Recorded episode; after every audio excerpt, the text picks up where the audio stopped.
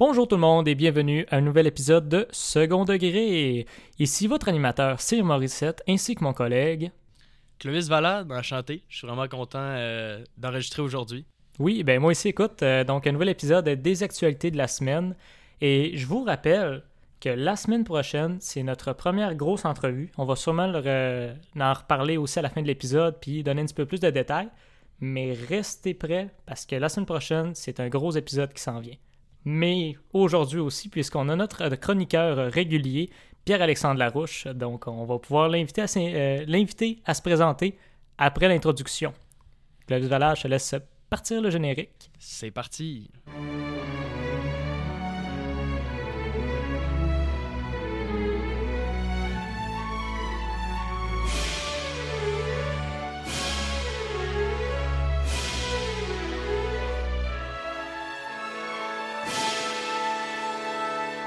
Oui, donc euh, bonne semaine à tout le monde. J'espère que vous allez bien. Clovis, ça va bien?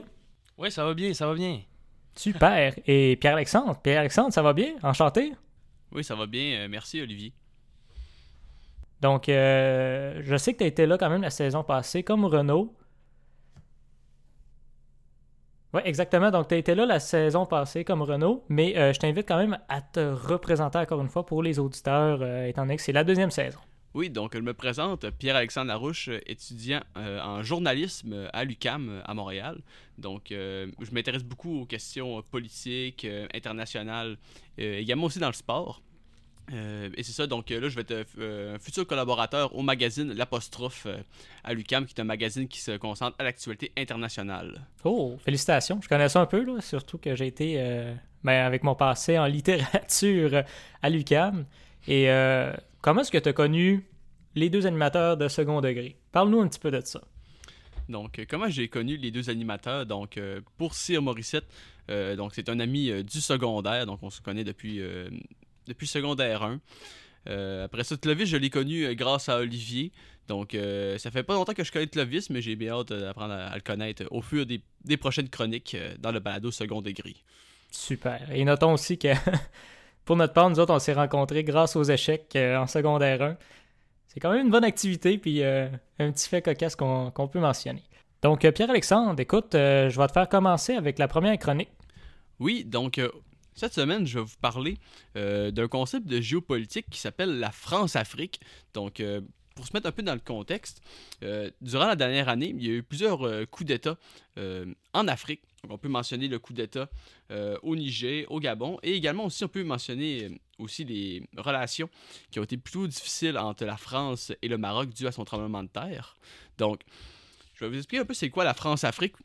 Donc, la France-Afrique, c'est un concept de euh, géopolitique pour expliquer les liens qui unissent la France à ses anciennes colonies africaines. Donc, avant 1960, la France possédait un grand empire colonial en Afrique et même aussi en Indochine. Et dû euh, au mouvement de décolonisation à travers, le monde, ces, colonies sont devenues des pays. Et la France a dû revoir sa politique euh, vis-à-vis euh, de ces États qui ont acquis l'indépendance. Donc ça a commencé sous le temps du général de Gaulle, donc président français, et qui a établi une cellule spéciale à l'Élysée, donc qui est un peu la Maison Blanche de la France, une cellule spéciale pour s'occuper des relations avec les nouveaux pays africains. Donc, euh, déjà en partant, on, on part d'un empire colonial à des pays qui sont devenus indépendants. Et la relation avec ces nouveaux pays est comprise de ce que, ce que les spécialistes appellent une relation néocoloniale. Donc, les pays sont devenus indépendants, mais on essaie de contrôler un peu l'activité dans ces pays-là. Donc, un des meilleurs exemples, c'est la relation qu'a eu la France et le Gabon à partir des années 60 jusqu'à aujourd'hui. Donc, le Gabon a accès à l'indépendance en 1960, mais après l'indépendance, y a certains mouvements qui sont un peu contre, qui sont un peu anti-français. Et ça ne fait pas l'affaire de la France et pour ses activités économiques au Gabon, parce que le Gabon, c'est un, des, c'est un pays pétrolier, donc euh, qui un des pays les plus riches d'Afrique par ailleurs. Ah, je me demande pourquoi la France s'y intéresse. ben, surtout que les compagnies françaises comme Total, qui, qui sont des, multimilliardaires, des, compagnies multimilliardaires, qui font beaucoup de l'argent dans ces pays-là euh, au détriment euh, des populations locales. Donc, avec le Gabon, en 1967, c'est Omar Bongo qui, prend le pouvoir grâce à l'aide de la France. Parce que la France va conseiller euh, Omar Go- Bongo pour accéder euh, au pouvoir. Il va avoir un support militaire, un support diplomatique et économique. Et depuis, euh, jusqu'au coup d'État en 2023, c'est euh, la famille Bongo qui règne, euh, qui régnait, pardon, au passé, qui régnait au Congo. Donc, euh, cette relation-là, c'est vraiment l'exemple typique de la France-Afrique. Donc, c'est les gouvernements qui vont utiliser l'argent qui est envoyé de l'aide internationale qui va aller directement dans les coffres de l'État au détriment des populations. La France va réussir, va réussir par des relations diplomatiques à implanter ses propres compagnies euh, au Gabon et la famille Bongo va réussir à accaparir euh, des milliards de dollars dans les directement des coffres de l'État pour ses besoins personnels. Donc, c'est ce qu'on appelle euh, les biens mal acquis. Les biens mal acquis qui va donner lieu à un scandale en 2007 lorsque des journalistes vont commencer à s'intéresser en France. Ils vont démontrer que euh, le gouvernement euh, du Gabon a littéralement usurpé les, les deniers publics. Donc, c'est quand même. ça, mais en même temps, ce qu'il faut noter, C'est que- excuse-moi, mais je pense qu'il y a beaucoup de corruption aussi euh, dans tous ces pays-là, là, peu importe lequel tu prends. J'ai l'impression que beaucoup il y a de corruption, puis peut-être que je me trompe, mais j'ai l'impression que ça, la- France, ça, l'aide un peu, tu sais, veut, veut pas, comme qu'il y ait de la corruption dans ces pays-là. Oui, exactement. Et pour la France, c'est pour euh, garder un- une espèce de lien néocolonial avec ses anciennes colonies. c'est vraiment un, phénomène qui est propre à la France. Parce que dans les, on va dire par exemple avec le, le Royaume-Uni, c'est pas pas des relations qui existent vraiment avec, euh, avec leurs anciennes colonies. Comme par exemple avec l'Inde, on a vraiment cédé tous les, les, pouvoirs régaliens au gouvernement indien. Ils ont une souveraineté totale et les, euh, Britanniques n'ont plus vraiment affaire euh, en Inde. Donc, euh, la France, c'est un peu une caractéristique propre à son histoire politique. Donc, on se souvient de la déclaration de la Révolution française et la naissance un peu de l'universalisme républicain. Donc, c'est la volonté, on pourrait dire ça, excuse-moi, d'éduquer les autres peuples avec la philosophie, avec la philosophie, la pensée française. Donc, c'est vraiment propre à cette, euh, à cette nation-là. Et Ben, C'est un peu du racisme dans le sens que ils, croient que leur vision du monde doit être la vision de tout le monde, parce que eux ils croient que c'est la meilleure. C'est un peu du racisme. C'est ça, c'est ça découle directement du siècle des Lumières, donc on veut illuminer les autres peuples avec la pensée républicaine. Et ouais, c'est ça, c'est une relation qu'on pourrait dire néocoloniale. Une autre forme que, que prend euh, la France-Afrique, c'est par rapport à l'économie et à la monnaie. Donc dans plusieurs pays africains, on utilise encore le franc CFA. Donc euh, c'est une monnaie qui est, euh, qui est émise par la Banque de France. Donc c'est une monnaie qui est imprimée en France et qui est alignée avec l'euro. Mais la France l'utilise même plus, cette monnaie Non, mais c'est un, c'est pas le même franc qu'on uti- qu'utilisait la, euh, la France avant, 2000, avant 2002, la- l'anneau qu'on a passé à l'euro. Donc, c'est une monnaie qui avait été créée avant la Seconde Guerre mondiale pour les colonies africaines. Donc, le CFA signifie Colonie française d'Afrique. Et cette monnaie-là avait été créée pendant, euh, avant la Seconde Guerre mondiale, elle avait été utilisée parce que la France ne pouvait plus contrôler euh, la monnaie due euh, à l'occupation allemande. Donc, euh, c'était plus facile pour les colonies africaines d'avoir leur propre monnaie à eux. Mais le problème, c'est que pendant longtemps, la France, c'était eux qui dirigeaient la politique monétaire du franc CFA. Aujourd'hui, ils ont cédé ça aux pays africains, mais la monnaie est encore imprimée en France et est alignée avec l'euro. Donc, lorsqu'il y a des dévaluations de l'euro, ben, il y a une dévaluation du franc CFA. Donc, les pays africains se ramassent dans des situations d'inflation. Ils ne peuvent même pas contrôler parce que c'est une, c'est une dévaluation qui est faite en Europe, donc ils ne représentent même pas leur contexte économique. C'est incroyable pour vrai.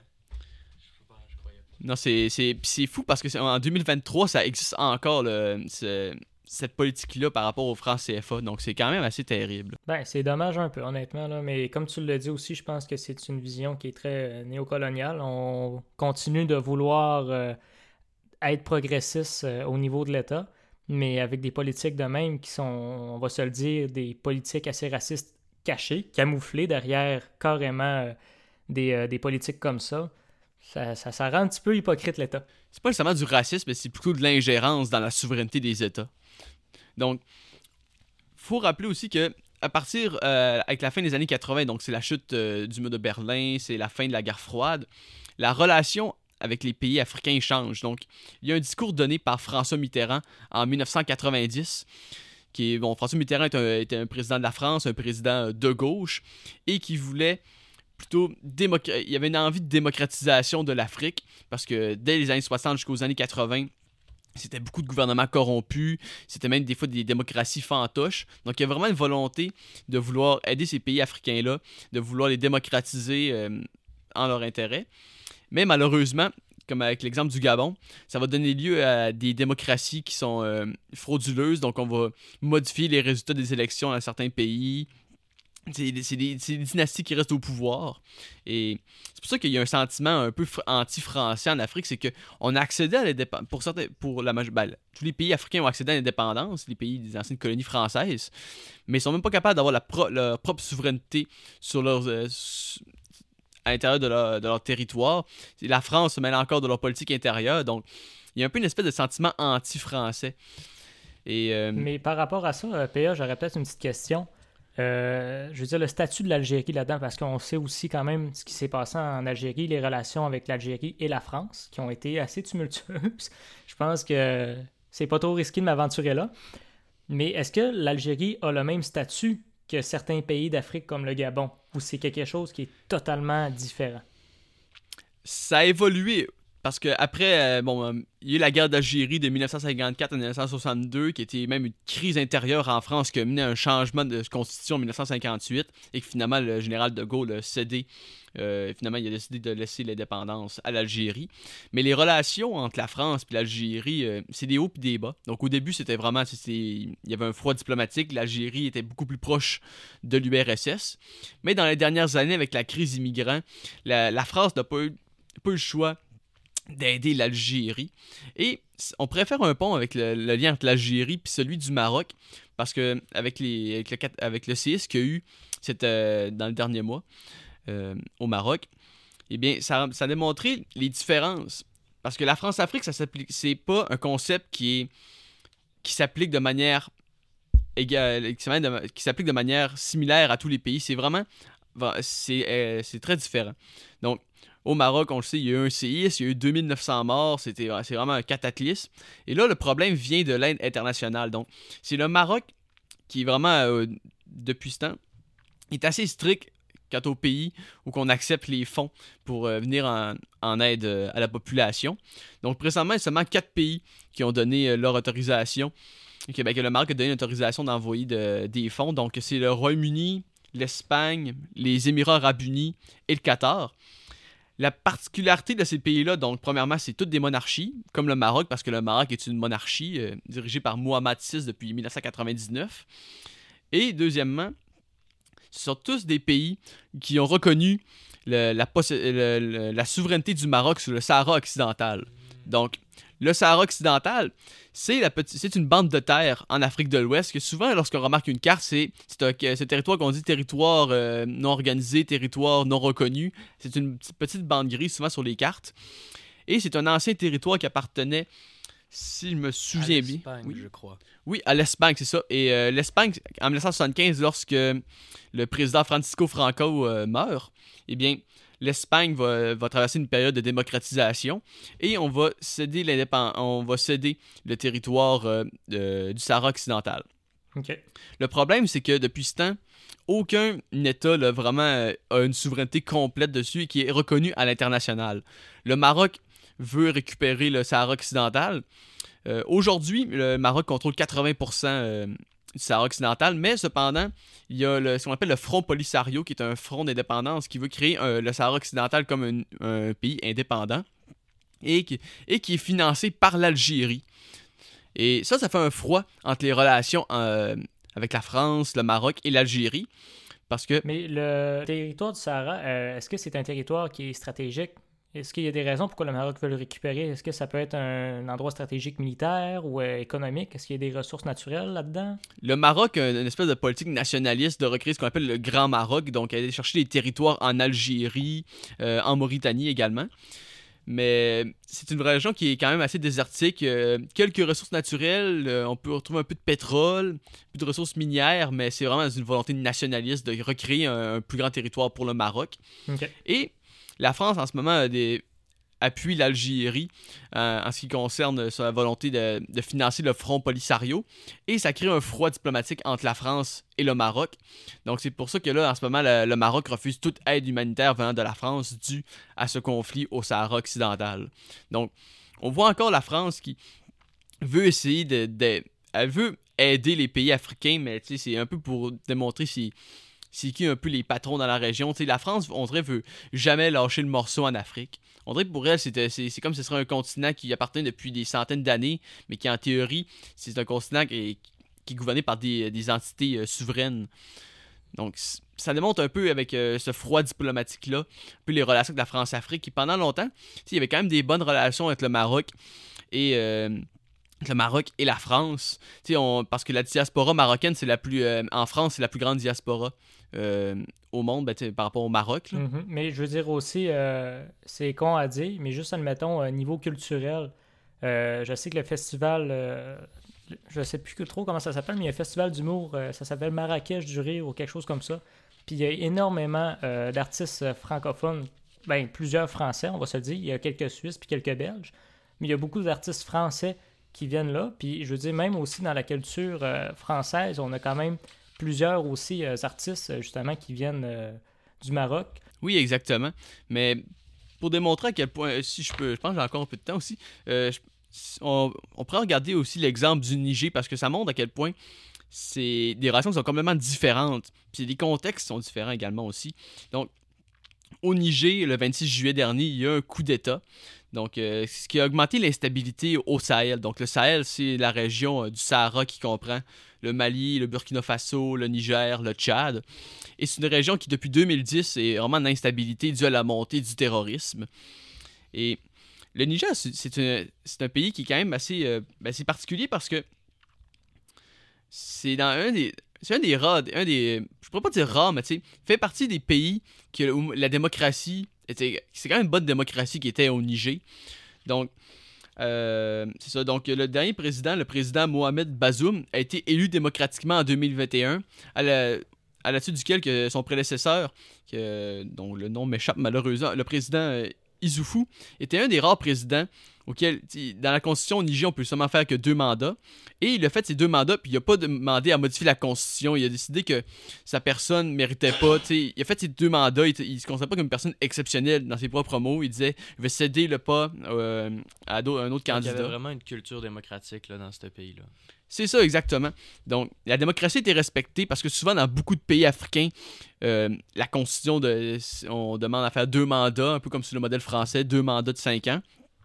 Et le problème, c'est que souvent, beaucoup de présidents veulent rester au pouvoir, donc ils vont modifier la constitution pour rester au pouvoir. Ils vont, ils vont avoir des élections qui vont être truquées.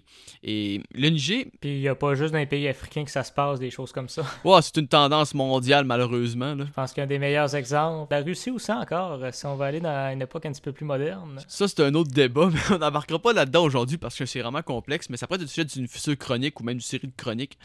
Mais bref, donc euh, le président Bazoum qui est élu en 2021, c'est un président qui est réputé pour être réformiste, donc un président de gauche qui veut vraiment essayer de parce que le Niger est un des pays les plus pauvres au monde. C'est un pays qui y a quelques ressources naturelles, mais ils ont la difficulté à, euh, à extraire les ressources dû à un manque de technologie ou des, carrément, des fois, c'est des compagnies étrangères comme Total qui viennent exploiter les ressources et qui n'ont pas beaucoup de redevances euh, aux populations locales. Et le Niger fait, partie, est vraiment au cœur du Sahel, donc il y a beaucoup de, beaucoup de terrorisme, euh, surtout avec son voisin malien, le Mali qui a littéralement perdu le contrôle depuis 2021 avec le terrorisme, c'est vraiment terrible. Et là, puis il y a aussi un phénomène sociologique, c'est que il y a vraiment un boom démographique dans ces pays-là. Euh, la jeunesse, tu sais, le, le, Niger est un des pays avec la jeunesse qui est plus nombreuse et vraiment une insatisfaction avec le gouvernement Bazoum qui essaie de faire des réformes mais que c'est difficile, il y a de la pauvreté, de la famine. Avec la COVID-19, c'était difficile, l'économie a vraiment été au ralenti. Et là, c'est ce qui a amené des militaires à faire un coup d'État contre le président Bazoum. Donc, ils se sont emparés des, euh, lieux euh, administratifs. Ils ont capturé le président Bazoum qui est encore en surveillance aujourd'hui. Et c'est donc c'est un coup d'État militaire. Et là, depuis, il y a ce qu'on appelle, euh, c'est le début de la crise nigérienne. Donc, dans la région, les pays qui sont membres de la communauté économique des États de l'Afrique de l'Ouest, euh, c'est des pays, euh, c'est des pays qui sont à majorité démocratique et qui veulent renverser le putsch militaire pour réinstaurer le président Bazoum. Et là, le problème, c'est que les voisins du Niger, donc le Mali et le Burkina Faso, qui sont depuis 2020-2021 des, ce sont des juntes militaires. Donc, c'est dans ces pays-là aussi, il y a eu des coups d'État. Et c'est euh, ces militaires qui ont pris le pouvoir. Et ceux-là, ils ont dit qu'ils ont renforcé leur alliance avec le Niger pour essayer de faire un bloc de pays dirigés par les militaires. Et les pays de la communauté d'État de l'Afrique de l'Ouest menacent d'envahir le Niger. Mais le problème, c'est qu'il y, a un défaut. Il y a des, c'est difficile pour eux de, d'organiser les, des troupes. Il y aurait un coup militaire qui serait énorme d'envahir le Niger. Ça ferait une guerre ouverte qui renforcerait l'instabilité. Et durant le, coup d'État, on a eu des manifestations anti-françaises. Parce que le président Bazoum était réputé pour être un allié de la France, il était très ouvert à la coopération avec l'Occident, il voulait entraîner des bonnes relations, il était vraiment ouvert à, un, partenariat euh, économique entre les deux pays. Et on a à des manifestations anti-françaises et pro-russes. Parce que dans le phénomène du déclin de la France-Afrique, on assiste euh, à une montée de l'ingérence, ben, je ne vais pas dire ingérence étrangère, mais de nouveaux partenariats pour l'Afrique. Donc, beaucoup de pays africains vont ont commencé à s'allier avec la Russie via le groupe Wagner. Donc, le Wagner qui est très présent en Centrafrique, au Mali. Au Wagner a même réussi à s'accaparer de bases militaires françaises au Mali. Euh, également aussi la Chine. La Chine qui est devenue le principal partenaire commercial de l'Afrique. Oui, on avait parlé un peu avec euh, les prêts. ben, je m'avance pour le dire quand même, là, mais frauduleux, entre gros guillemets, avec euh, beaucoup, beaucoup, beaucoup d'intérêts. Euh, puis pas juste économique, euh, il y a aussi beaucoup d'intérêts commercial avec ça. Dans le sens où la Chine va faire des prêts à certains pays africains sans demander, parce qu'on s'entend que les États-Unis aussi sont des très grands prêteurs d'argent aux pays africains, mais eux autres ont quand même plusieurs principes, comme quoi ils prêtent pas à des pays sous des dictatures, puis ils prêtent aussi de l'argent avec quand même pas mal euh, de contraintes. Par contre, la Chine, elle, va donner de l'argent à peu près n'importe qui, sauf que c'est comme un petit peu un pacte avec le diable, si je peux dire ça comme ça, parce que euh, les pays africains qui vont emprunter de l'argent à la Chine vont être extrêmement contraints pour dépenser cet argent-là, puis pour faire d'autres choses aussi par la suite, parce que ça va comme les bloquer un peu avec leurs relations avec d'autres pays. C'est ça exactement. Donc, la Chine qui, comme l'avait dit Olivier, euh, développe des nouveaux partenaires commerciaux avec, la, avec l'Afrique. Donc on voit qu'il y a un peu une, espèce de basculement d'hégémonie entre la France qui était longtemps le premier partenaire commercial de beaucoup de pays africains et aujourd'hui, je crois que c'est à peu près 10% au sein de l'économie, donc euh, c'est très peu. Donc on voit que la France a passé, avec le Conseil de la France-Afrique, a passé de, d'un empire colonial à une espèce de relation néocoloniale avec ces pays-là, et qu'aujourd'hui, il y a une espèce de sentiment anti-français en Afrique avec les différents coups d'État au Gabon, euh, également au Niger, au Burkina Faso exactement. Donc, on voit qu'il y a une espèce de changement de régime. Et certains pourraient même appeler une espèce de vague populiste mhm. pro-russe et pro-chinoise, donc que ce seraient les militaires qui utiliseraient un peu cette haine anti-française-là pour essayer d'arriver au pouvoir pour changer les choses ça fait le tour un peu du concept de la France-Afrique. Euh, s'il y a des coups d'État dans le futur, on pourrait peut-être essayer d'en reparler peut-être, mais c'est vraiment un sujet qui est assez complexe. C'est même, un, terme qui est débattu par les, par les, euh, politologues. Certains reconnaissent le terme, d'autres euh, ils contestent un peu. Donc c'est vraiment un sujet qui est en effervescence depuis les derniers mois. Bon, ben merci beaucoup, PA. Écoute, très intéressant comme chronique. Euh, maintenant, ben, on va aller du côté de Clovis. Donc, Clovis, cette semaine, de quoi est-ce que tu nous parles comme actualité? Ben, bonjour tout le monde. Euh, je tiens à dire là, que c'était vraiment intéressant ta chronique. Puis peut-être que la mienne, euh, vos chroniques sont vraiment comme vous parlez de la géopolitique, puis de, des affaires bien sérieuses que, que, que c'est ça. C'est loin de nous, mais ça nous touche de une certaine manière aussi. Là. je veux dire, regarde, mes premières chroniques, moi, ils parlaient de, de Barbie puis Oppenheimer, OK?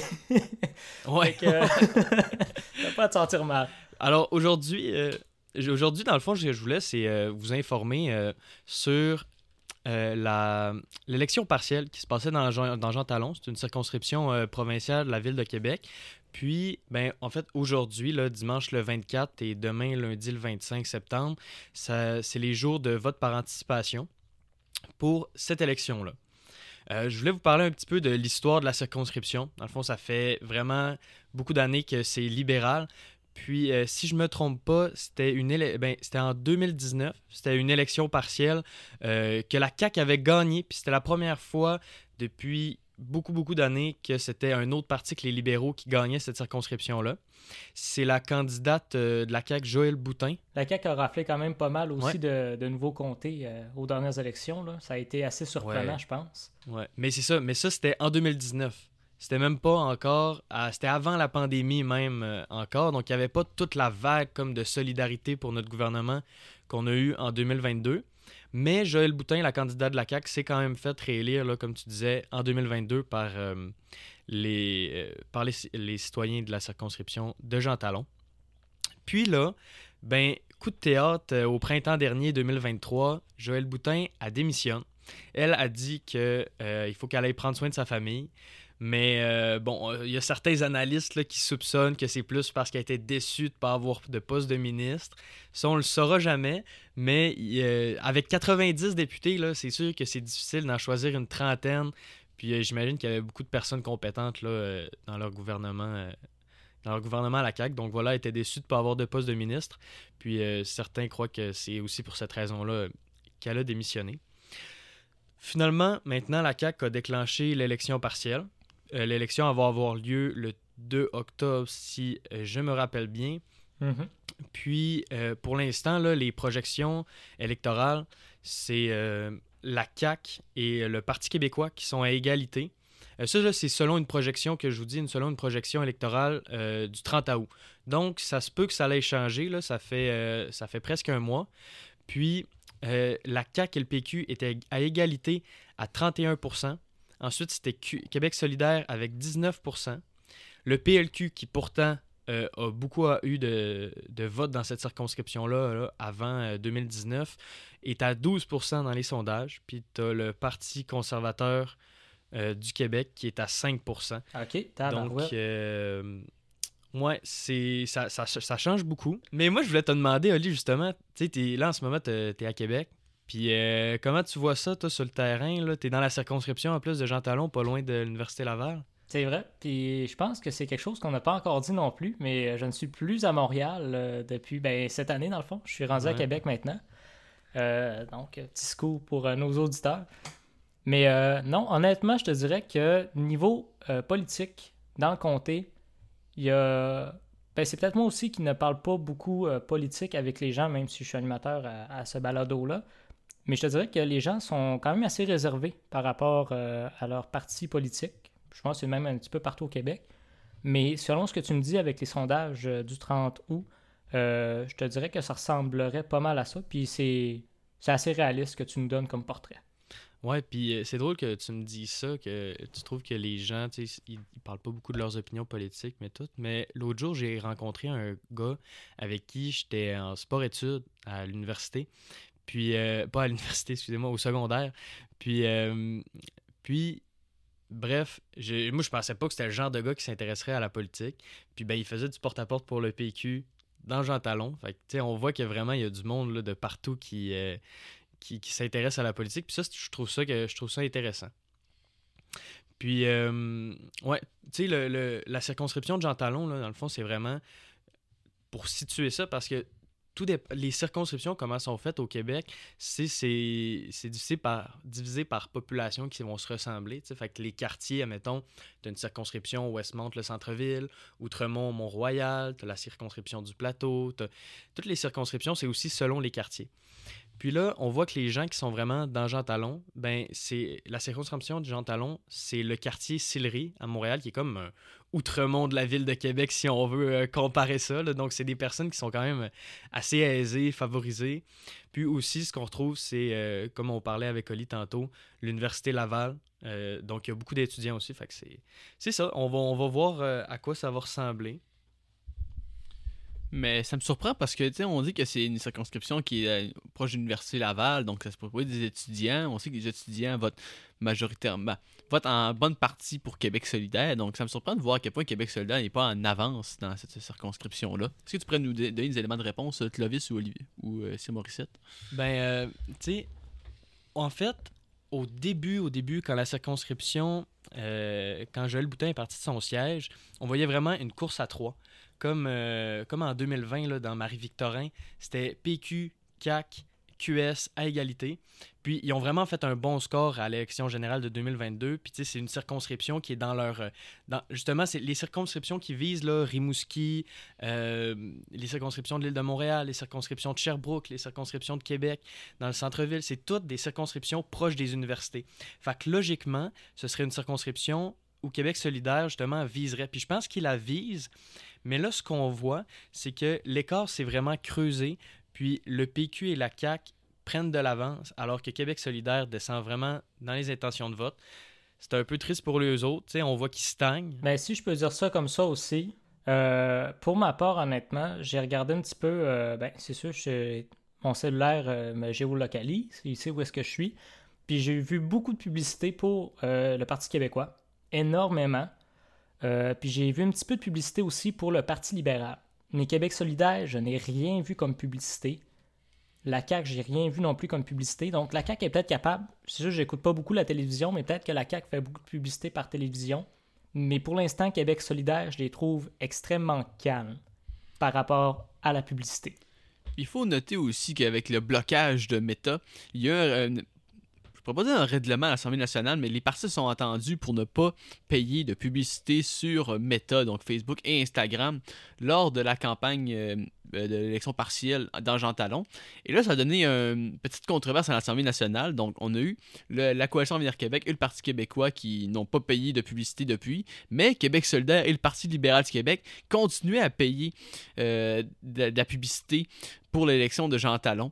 Donc, euh, on- ça donne un petit peu une espèce de débat, à savoir, on a des partis qui ne jouent pas sur les mêmes règles que les autres. La CAQ et le PQ respectent les règles, mais le Parti libéral et QS n'appliquent pas cette règle-là. Donc, finalement, ils se sont entendus pour dire que OK, on va pas payer de publicité jusqu'au 2 octobre pour que ce soit au moins une course égale entre les partis, parce qu'il y avait une espèce de favoritisme pour le Parti libéral et Québec solidaire, mais qui ne se manifestait pas dans les sondages. Puis, euh, mais écoute, je sais pas si tu peux, euh, si tu peux me répondre là-dessus, Oli, mais tu sais, je- je pense que peut-être t'es pas le public cible de Québec solidaire. Je dis ça, je dis rien, mais ça se pourrait. Faut pas dire nos intentions politiques en nom.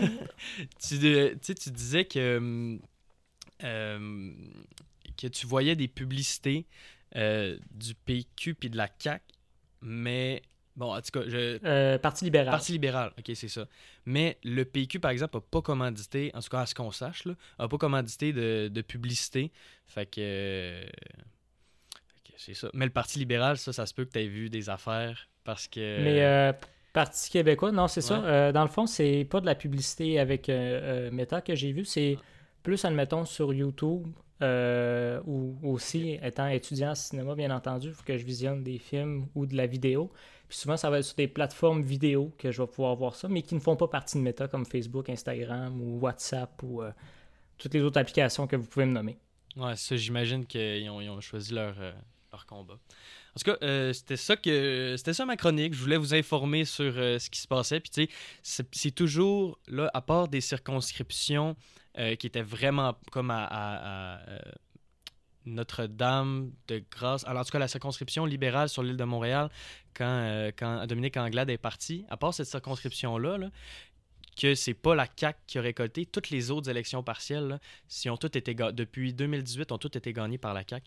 Fait que ça peut vraiment, on peut vraiment voir, si admettons, la CAQ puis le PQ là, sont à égalité, si le PQ il gagne, ça va être, ça va peut-être changer la donne. Puis là, il monte le PQ dans les sondages. Fait qu'on peut-être qu'il va se définir comme vraiment l'intermédiaire, euh, le, rival de la CAQ aussi, peut-être. Mais avant que tu finisses, ben, que la chronique soit finie, euh, Pierre-Alexandre, euh, je voudrais juste demander, pas Pierre-Alexandre, excuse, Clovis.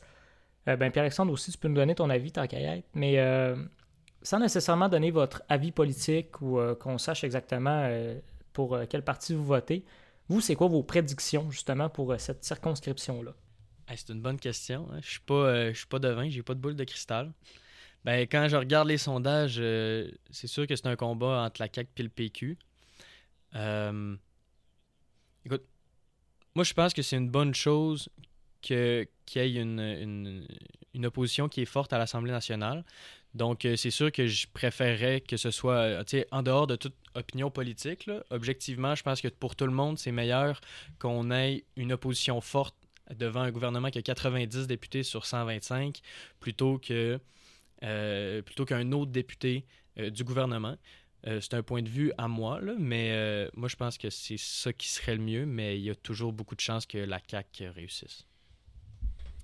Et par rapport à ça, moi aussi, je peux pas t'en dire mon opinion parce qu'en journalisme, c'est les faits avant tout. Hein, donc, l'opinion prend le bord un peu. Mais par rapport à, l'élection de Jean Talon, il faut rappeler qu'il y a eu une espèce de scandale au moment que Pascal Paradis, candidat du Parti québécois, était annoncé. C'est que Probablement, c'est un, avocat, il travaille pour, euh, je pense, c'est quoi, c'est Avocat sans frontières, je crois que... C'est lui qui l'a fondé, en fait. Ah, c'est encore mieux. Donc, il l'a fondé, euh, Avocat sans frontières, section Canada. Et euh, initialement, il, avait il était en contact avec la Coalition Avenir Québec pour l'élection euh, générale de 2022. Et finalement, on a eu le scandale comme quoi finalement la Coalition Avenir Québec allait annuler le projet de troisième lien après l'élection. Donc euh, finalement, ils ont fait preuve d'électoralisme pour gagner l'élection à Québec. Ce que ça met un peu la grogne parce que beaucoup de gens qui ont voté pour la Coalition Avenir Québec, c'était pour le troisième lien. Finalement, ces gens-là auraient peut-être voté pour le Parti conservateur du Québec et qui finalement, même avec 12%, je crois, ils n'ont pas eu euh, de siège à l'Assemblée nationale. Donc, on voit que, je sais pas si ce scandale-là, mais ça fait quand même beaucoup de mois qu'il y a eu, je pense que c'était au début de l'été, ce scandale-là. avec euh, Pascal Paradis. Donc, je crois que lorsqu'on regarde les derniers sondages, Québec 125 euh, avec Léger, il n'y a pas vraiment d'influence. Il y a encore une course au coude à coude entre le Parti québécois et la coalition Avenir Québec. Ouais, mais Pierre-Alexandre, je veux pas non plus euh, te faire de peine, mais disons que notre premier ministre du Canada en a beaucoup des scandales derrière la cravate et ça n'a jamais changé vraiment trop trop l'élection non plus. Là. Peut-être que son divorce avec euh, Sophie va faire changer la donne, mais pour l'instant, les scandales, ça n'a jamais vraiment fait ça a vraiment jamais vraiment influencé les votes pour faire court, je crois que c'est simplement l'usure du pouvoir. Donc, euh, en 2025, ça va faire 10 ans que Justin Trudeau est au pouvoir. Là, on voit qu'il y a une montée des conservateurs dans les sondages. Donc, euh, je crois qu'ils sont à 39% pour euh, les conservateurs, 30% pour le Parti libéral du Canada. Donc, on va voir. Mais la carte électorale favorise beaucoup le Parti libéral avec des circonscriptions à Toronto, également dans les grands centres urbains. Donc, on verra rendu là. Ben voilà, je pense que c'était tout pour cette chronique-là. Moi, que tu aies quelque chose à rajouter, Olivier. Ben, j'aimerais peut-être ça donner mon avis aussi, si, vas-y, vas-y. si tu me le permets. Non, c'est la censure. Mais moi, honnêtement, euh, puis aussi, j'enlève toute forme euh, d'opinion politique là-dedans. Mais je pense que le PQ aussi a de très bonnes chances de le remporter parce que c'est une sorte d'intermédiaire, si je peux dire ça comme ça, entre la CAQ qui va cibler énormément euh, les personnes de, on va dire, 30 ans et plus, et euh, Québec solidaire, qui, on l'a dit aussi, va cibler plus les jeunes, les universitaires et tout. Euh, puis aussi les deux, la CAC et euh, Québec solidaire, étant donné qu'ils sont quand même assez polarisés. Il y a plusieurs personnes qui adorent ces partis-là, mais il y a plusieurs personnes aussi qui les détestent. Puis je pense que le PQ a réussi à trouver une espèce de juste, une image de juste milieu, une image d'intermédiaire qui va être capable de rassembler le plus de personnes derrière eux autres. Bref, c'est ce que je prédis, on va voir. Il faut dire qu'en 50 ans de en 50 ans de bipartisme à l'Assemblée nationale, euh, le PQ a jamais gagné cette circonscription-là. Donc, euh, ça, va être curieux de voir. Si, si il gagne, tant mieux. Ben, exactement, on va rester à l'affût euh, par rapport aux élections. Puis, on va voir si les élections nous donnent raison ou non. Donc, je vais enchaîner maintenant sur ma chronique. écoutez, les gars, je dois révéler quelque chose puis je vais le révéler aussi à tous nos auditeurs. Euh, Sir Morissette s'est rendu qui prend des cours d'espagnol. Eh oui. C'est aussi surprenant que ça peut euh, paraître. Euh, Sir Morissette prend maintenant des cours d'espagnol. Vous, allez sûrement me demander pourquoi. Ben écoutez, euh, la culture, le cinéma, la littérature, bref, je vais essayer d'ouvrir un petit peu mes horizons. Puis l'espagnol, c'est quand même une langue qui est parlée par un nombre immense de pays. surtout quand on regarde, admettons, l'Amérique latine, donc, euh, la plupart des pays, ben, tous les pays de l'Amérique latine, mis à part le Brésil, la première langue officielle, c'est tout le temps l'espagnol. Donc, euh, je prends des cours d'espagnol. Il n'y a pas le Belize aussi, que c'est anglais. Oui, ben, OK. c'est des petites exceptions. Puis la Guyane française, c'est le français, puis regarde. Mais je veux dire, la plupart des pays. Je pense que c'est des pays que les gens connaissent pas vraiment en général. Parce que la plupart des pays de l'Amérique latine, la langue officielle, c'est l'espagnol, mis à part. le Brésil aussi, hein? Ben, j'allais dire le Brésil. Wow, wow, wow, wow, hey. Ah, excuse-moi, j'écoutais. Excuse-moi, j'étais euh, j'étais dans l'une. Et C'est bon. ma, ma parole, Si désolé. Morissette va se fâcher, faites attention. Donc, tout ça pour dire que c'est ça. Je prends des cours d'espagnol et euh, ma prof d'espagnol euh, m'envoie beaucoup, beaucoup quand même de documentation pour essayer de me pratiquer là-dedans, puis essayer aussi de euh, m'introduire à la culture espagnole. Et ma, ma prof vient du Mexique. Et euh, elle m'a raconté un petit peu aussi euh, la fête du Mexique, la fête nationale du Mexique. Et ça donne que c'était le 16 septembre pour cette année, donc en 2023, c'était le 16 septembre. Et il y a quelque chose qui a fait un petit peu scandale. Dans le sens où, euh, lors de l'événement, comme à la Saint-Jean, comme à la fête du Canada, euh, je veux dire, il y a eu des parades, il y a eu des défilés, et il y a eu aussi des parades militaires euh, de l'armée du Mexique, de l'armée aussi de certains pays qui sont proches du Mexique, euh, donc euh, d'Amérique latine. Mais il y a un pays aussi qui est ressorti un petit peu du lot, et il y a plusieurs personnes que ça a malheureusement pas vraiment, euh, ils n'ont pas vraiment apprécié leur présence, c'est la Russie. Donc, la Russie a fait défiler une petite partie de son armée durant les parades militaires durant la journée du Mexique. Et bien évidemment, je veux dire, ça a fait scandale. Pourquoi ça a fait scandale? Premièrement, il y a l'Ukraine qui a sorti dans les médias et qui a totalement dénoncé euh, la présence de la Russie au Mexique. Et ils ont surtout aussi accusé euh, le président du Mexique. Donc, euh, le président du Mexique, qui est Andrés Manuel López Obrador. Donc, je commence déjà à m'améliorer un petit peu en espagnol. Bref, cet homme politique-là est quand même un petit peu, comment dire, on va dire qu'il est contesté dans son pays. Dans le sens où c'est un petit peu comme euh, Donald Trump aux États-Unis. Euh, Andrés et Manuel López Obrador, donc on pourrait juste on va dire, euh, surnommé euh, Monsieur ou Señor Obrador. Donc, Señor Obrador est un petit peu contesté dans son pays dans le sens où les paysans et les personnes qui sont issues des milieux les plus défavorisés sont en grande partie son électorat. Donc, ils votent massivement pour lui. Par contre, il est extrêmement contesté par tous les intellectuels, euh, les hauts niveaux de l'État et aussi la presse mexicaine.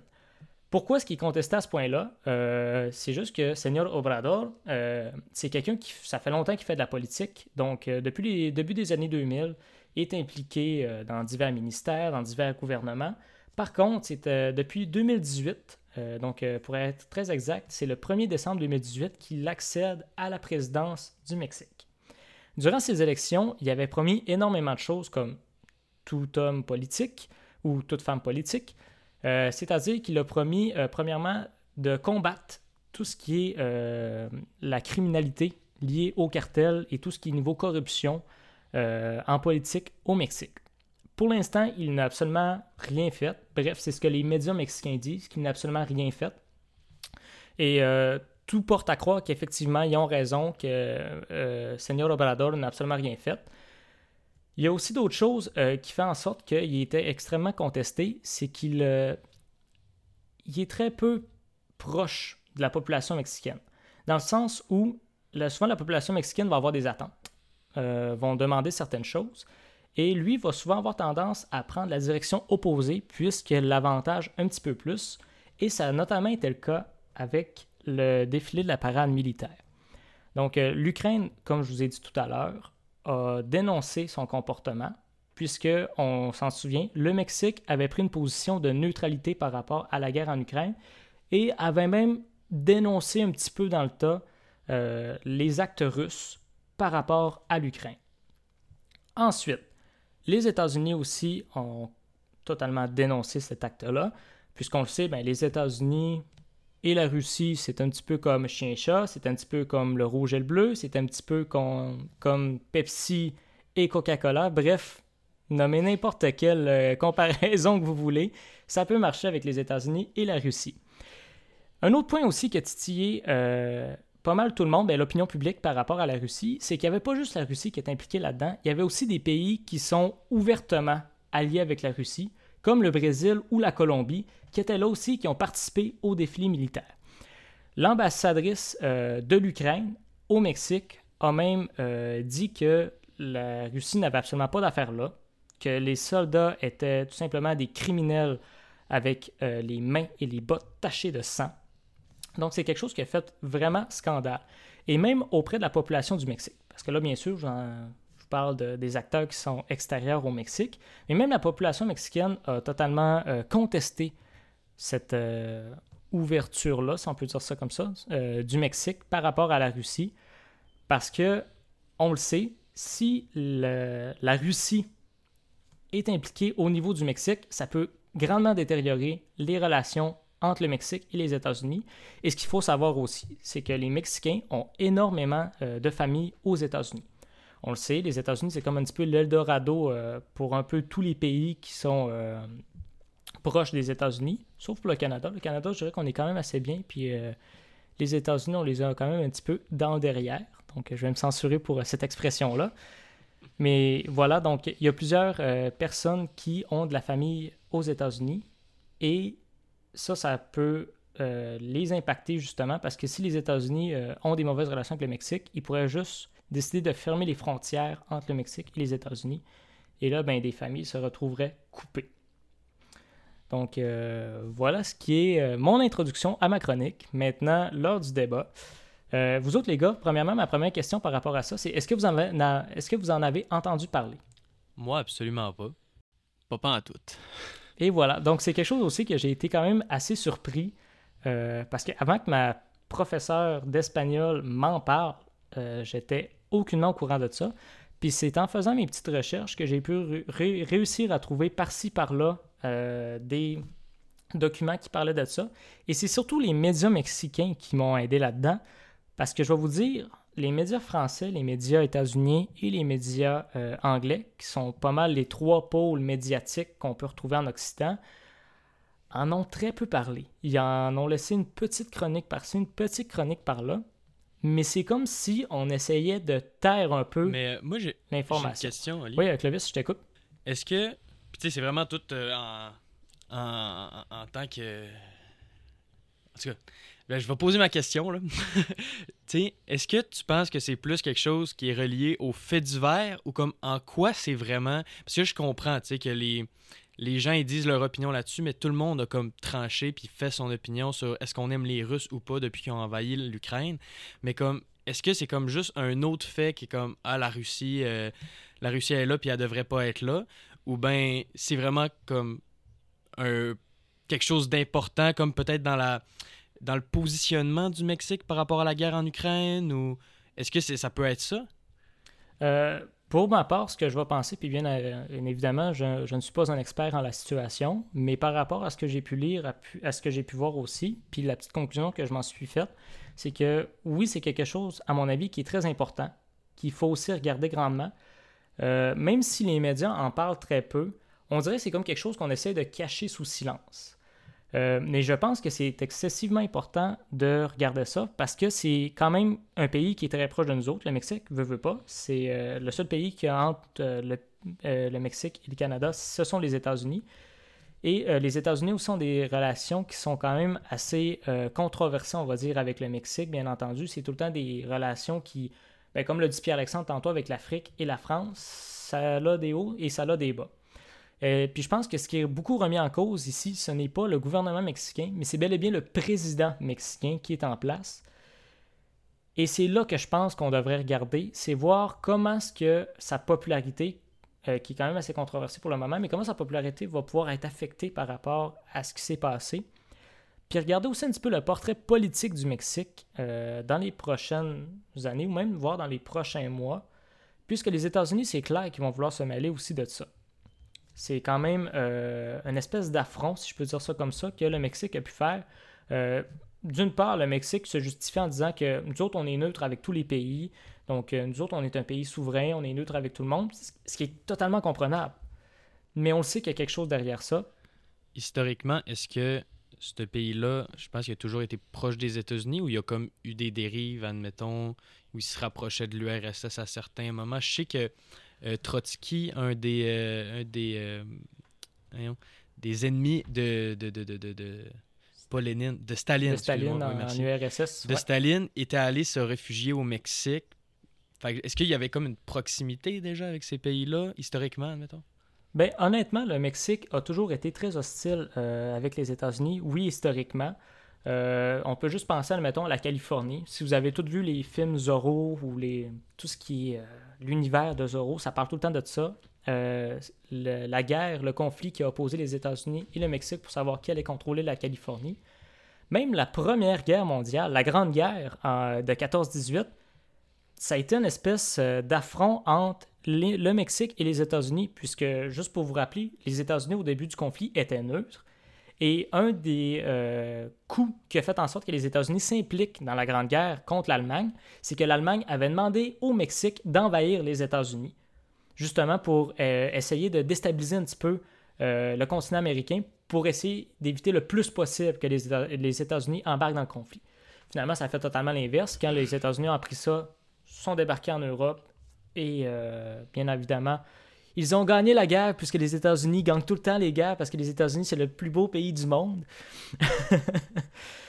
Puis, euh, oui, comme tu l'as dit aussi, euh, suite euh, au renversement de la monarchie russe, les grands, on va dire, les, grands penseurs de la Russie, dont Trotsky, Trotsky, justement, était rentré en espèce de guerre, en conflit avec Staline, et pour se protéger, s'était réfugié au Mexique, où d'ailleurs euh, ses descendants et descendantes vivent toujours euh, au Mexique.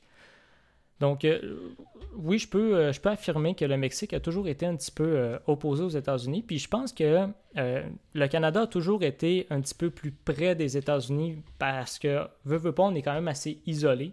Puis on voit aussi tout le potentiel que les États-Unis peuvent nous apporter. Veut, veut pas, c'est quand même une frontière qui nous est très chère. C'est quand même des partenaires aussi militaires qui nous sont très utiles par rapport euh, à certains conflits qu'on peut éviter.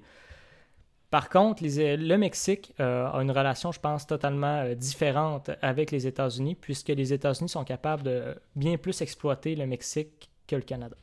Si je peux ajouter un petit point également, la relation entre le Mexique et les États-Unis, c'est. Oui, ça a été euh, des bas pendant longtemps. On peut parler de la Première Guerre mondiale. euh, la question aussi avec Trotsky qui été assassiné par un piolet à Atlas en 1940. C'est assez brutal, mais c'est vrai aussi. Mais Trotsky, c'est pas nécessairement réfugié directement au Mexique, il a passé par la France. Il a eu vraiment une vie de fou, euh, Trotsky. Puis je pourrais faire une chronique aussi dans, le futur que Trotsky, il a même pendant la Première Guerre mondiale, il s'est réfugié au Canada aussi, il était dans un camp de prisonniers au Canada. Ça pourrait faire l'objet d'une prochaine chronique, ça c'est quand même assez spectaculaire. Mais enfin bref, passons du trotskisme. là. Mais bref, les relations entre les États-Unis et le Mexique, c'est quand même complexe. Parce que le Mexique, durant les, années 70, c'est une période quand même assez glorieuse d'une grande industrialisation. Il y avait beaucoup de politiques euh, qu'on appelle des politiques keynésiennes, donc un grand investissement de l'État dans la société, jusqu'au moment que les années 80 où que c'était la phase du néolibéralisme. Donc euh, on a commencé à privatiser. Ça c'est dû au Fonds monétaire international qui, qui était bon. On va se je peux pas dire explicitement dirigé par les Américains, mais qui ont un certain pouvoir de regard sur les décisions du Fonds monétaire international et sur la Banque mondiale, et qui ont euh, fait en sorte que les autres pays fassent des, euh, des privatisations au nom de la concurrence et du libre marché. Et le Mexique a vraiment été en crise économique pendant, pendant beaucoup d'années, durant les années 80, dû à, à la for- ben, on va dire à l'ingérence euh, économique des Américains. Mais ce qu'on peut parler par rapport à la Russie, c'est un peu une espèce. par- Parce qu'il y a beaucoup de pays qui se rapprochent de la Russie. On peut parler de l'Afrique, euh, comme on l'a mentionné précédemment. Mais également aussi le phénomène. Ben, aussi- un peu. Le continent africain. Certains pays. Ouais, c'est ça. Juste pour préciser, là. Ouais, ouais, ouais, excuse-moi, j'ai dit. Pas le grand pays de l'Afrique. Non, non, excuse-moi, c'est parce que là, j'étais parti ailleurs, excuse-moi, oui. Certains pays africains, c'est pas tous également, là, c'est certains pays africains. Et également aussi le phénomène des pays émergents du BRICS. Donc, euh, il s'agit de cinq pays qui sont en, en ce moment qui sont en hausse au niveau économique, qui vraiment qui leur culture se répand de plus en plus à l'international, qu'on appelle le soft power. Donc, euh, grâce aux, aux échanges économiques, euh, ils prennent l'importance dans les relations internationales. Donc, ces cinq pays-là, c'est le Brésil, la Russie, la Chine, l'Inde et, et l'Afrique du Sud. Et beaucoup de pays qui sont proches de ceux-ci vont co- commencent à s'allier et rejettent un peu l'aide euh, américaine. Mhm. Mais également aussi, une conséquence euh, par rapport à ça, euh, s'il y avait un refroidissement des relations diplomatiques entre le Mexique et les États-Unis, c'est l'ALENA, donc euh, l'accord de libre-échange nord-américain, qui fait en sorte que bon, il n'y a, pas de frais de douane pour la vaste majorité des produits entre ces trois pays-là, qui s'appelle plus l'ALENA, mais C'est la somme maintenant, je pense. l'ACEUM, c'est ça exactement. Excuse-moi, je je suis encore dans, dans les, dans les vieux termes, là, je suis un je suis un peu C'est bien correct. Ben, l'ancien, euh, l'ancien traité était pas mal plus avantageux pour nous autres. Fait que je suis Oh, content de rester dans partirais cet pas sur le dans cet ancien, euh, C'est ça, je partirai pas sur le libre-échange plus protectionniste parce que, en tout cas, je vais me donner mon. Bref, je suis un futur journaliste. Mais bref, ça pourrait avoir des conséquences euh, également aussi. Imaginez que le Mexique décide de, de rompre de la. Ben, tu sais, décide- voudrait re- renégocier la CIUM pour finalement essayer de favoriser plus d'échanges économiques avec la Russie. Et également aussi, imaginez si. de- mais aussi si Trump revenait au pouvoir, parce que je disais un peu sur euh, le. Comment il s'appelle déjà le président du Mexique comme euh, c'est. euh, Sobrador, comment, comment tu disais, Olivier? Ouais, euh, Andrés Manuel López Obrador. Obrador, c'est ça. C'est ça, le président Obrador, je disais qu'il était quand même un partisan de Donald Trump. Il a même rencontré Donald Trump euh, à la Maison-Blanche. Donc imaginez que Donald Trump redevient président. Ce serait spécial de voir un peu les. Parce que je vois que M. Obrador, il a des, un peu des tendances, populistes. Donc il y a vraiment qui son vote vient vraiment des, pays agricoles, la classe ouvrière, qui vraiment euh, le supporte, comme tu disais, euh, Olivier. Donc ce serait intéressant de voir si, si Donald Trump était élu, de voir les peut-être les relations entre ces deux pays-là, comment ça, se déroulerait en deux personnes qui se respectent mutuellement. Donc, euh, ce serait intéressant à voir. Effectivement. Puis euh, je pense que je vais commencer aussi à conclure euh, tranquillement là-dessus. Mais je trouve ça bien, Pierre ce que tu as amené, le fait que les relations mexicaines et états-uniennes sont quand même assez complexes. Effectivement, c'est pas tout blanc, tout noir comme on a tendance à penser pour plusieurs autres pays ou plusieurs autres relations entre des pays. Il faut aussi noter que les États-Unis interviennent souvent militairement aussi euh, pour apporter une aide au Mexique contre les cartels de drogue euh, mexicains. Et encore une fois, ça, je pense, ça pourrait être le sujet d'une autre chronique, mais c'est encore des relations qui sont assez complexes euh, parce qu'on n'a pas réellement de méchants ou de gentils dans cette histoire-là, même si parfois la presse, les médias veulent nous faire croire quelque chose comme ça. Il y a tout le temps des nuances partout, partout, partout. Puis c'est là où est-ce que c'est complexe de parler euh, des relations entre le Mexique et les États-Unis, c'est que c'est tellement complexe, faut tellement être capable d'aller déceler tous les petits détails que euh, parfois ça peut prendre du temps avant de réussir à se faire une idée par rapport à cette situation. Donc, euh, c'est ce qui conclut notre épisode pour cette semaine. Donc, des gros sujets quand même cette semaine, mais je suis content, par exemple, ça a été quand même assez, assez intéressant. J'en ai appris aussi pas mal. Merci Pierre-Alexandre pour ta chronique. Ouais, ouais, vraiment, euh, Pierre-Alexandre. En tout cas, c'était vraiment intéressant de t'avoir. Puis ton sujet sur la France-Afrique, euh, je pense, écoute, on aurait pu faire un épisode là-dessus. Là. C'est vraiment euh, quelque chose d'intéressant puis que- qui bouge beaucoup en ce moment. Donc, euh, merci vraiment, Pierre. C'est quand même assez comique parce qu'on se, on se dit d'être un balado qui est second degré, donc on va aborder le sujet de manière légère et finalement on aborde des sujets de manière assez complexe. Donc, Ben, euh, je veux dire, on les aborde quand même aussi de manière légère. C'est des sujets complexes qu'on essaie d'aborder de manière légère. C'est surtout ça aussi le but euh, du balado. Le but, c'est de rendre ces sujets-là accessibles. Si on en parle juste euh, dans le devoir ou comme euh, dans les enquêtes qui passent à 10 heures le soir, ben, les gens, c'est pas accessible. Fait que là, qu'on en parle, c'est aussi ça le but. Exact. Puis des sujets aussi qui souvent sont très peu parlés, comme euh, justement ce que je viens de dire par rapport à la journée mexicaine, à la journée nationale du Mexique. Même vous autres, vous n'aviez même pas entendu parler. Donc c'est d'être capable de déceler des sujets, euh, ben, d'avoir nos petits scoops à nous autres aussi de temps en temps. Donc euh, je vous remercie beaucoup. Écoutez, euh, donc c'était notre nouvelle actualité de la semaine. Comme je vous ai dit tout à l'heure, la semaine prochaine, c'est la première grosse entrevue. Donc, Clovis, je te laisse en parler un petit peu, juste donner quelques détails par rapport à l'épisode qui va sortir la semaine prochaine. Ben alors, comme, comme tous les, les, l- nos épisodes, dans le fond, ça va sortir le dimanche. euh, dimanche matin sûrement, là, euh, selon l'heure euh, qu'on va la poster. Puis c'est ça, dans le fond, c'est une interview qu'on a faite avec quelqu'un, une personnalité publique québécoise. Donc, ben, je ne vais pas vous le dire, je vais attendre que, que vous allez voir par vous-même dimanche prochain. Mais voilà, c'est la première fois qu'on fait ça. Puis on est vraiment, on a vraiment hâte d'avoir vos retours par rapport à, ce- à cette belle entrevue qu'on a tournée à Québec. Exactement. Donc euh, voilà, j'espère que vous irez toujours bien. On vous invite toujours aussi à venir nous suivre sur nos réseaux sociaux, donc euh, Instagram, Facebook. Maintenant aussi, on est rendu sur Threads, le nouveau Twitter euh, de Meta. Et on est aussi également sur TikTok ou encore l'adresse courriel aussi, donc le second.degré.balado à commercialgmail.com. On reçoit énormément de courriels à chaque semaine, donc vous pouvez toujours nous envoyer un petit courriel par là. Et sur ce, ben, on vous dit à la semaine prochaine et sincèrement, ne manquez pas ce rendez-vous, vous ne serez vraiment pas déçus. Ciao tout le monde. Salut.